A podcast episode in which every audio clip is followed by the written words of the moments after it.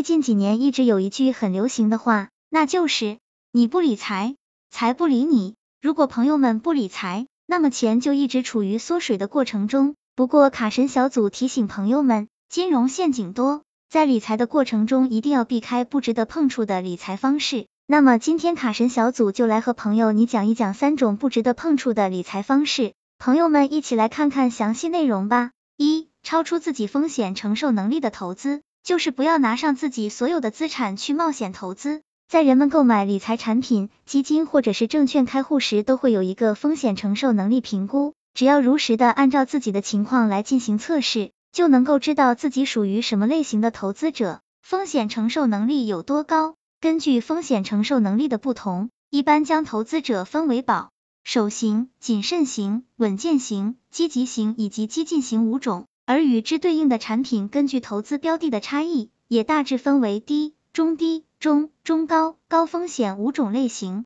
如果是保守型投资者，那么建议选择低风险的产品，例如货币基金、国债、银行存款或者是 P L 一级别的理财产品等。风险等级更高的股票基金。P 二三级别或以上的理财产品就不要选择了，毕竟超出自己风险承受水平的产品，虽然可能获得更高的投资回报，但是当行情波动时出现亏损，可能无法接受，也没有相应的应对方式。二、低风险高回报的投资，投入的风险和回报明显不成正比，在理财的过程中，朋友们都知道要趋吉避凶，选择风险低但是收益相对来说比较高的产品，但是。收益与风险就是一对双生子，不可能一个高而另外一个低，只会是高收益必定伴随高风险，低风险就是低收益。那么在选择理财产品的时候，就一定要注意到相关产品的风险与预期的回报是否是成正比。如果说别人给你推荐一个产品说没有风险，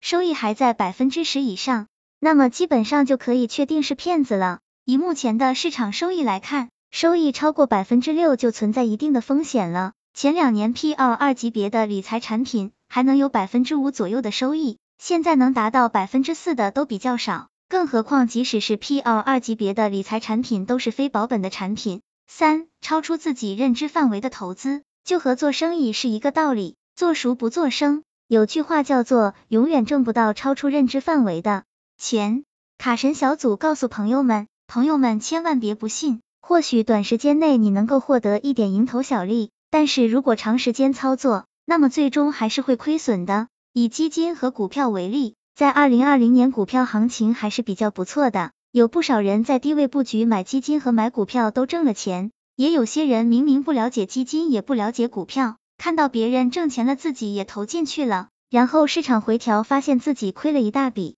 这个时候开始慌了，马上又赎回，这笔钱就这么亏了。不说基金和股票，还有很多人炒房的。炒外汇、炒数字货币的，甚至还有不少投股权的。不能说这些东西不挣钱，甚至可以说是非常挣钱的。但是实际上挣钱的仅占极少的一部分。有的朋友对这个东西都不了解，就把钱扔进去，不亏钱都不可能。卡神小组总结，不管是什么样的理财方式，卡神小组可以很客观的告诉朋友们，都有人能够挣钱，也有不少人会亏钱。但卡神小组提醒朋友们，对于个人来说，超出自己风险承受能力的理财一定不要做；风险与回报明显不成比例的理财不要做；超出自己认知范围的理财也一定不要做。毕竟，金融是个来钱很快的行业，同样伴随着风险。朋友们说是不是？希望这个资料对朋友们有所帮助。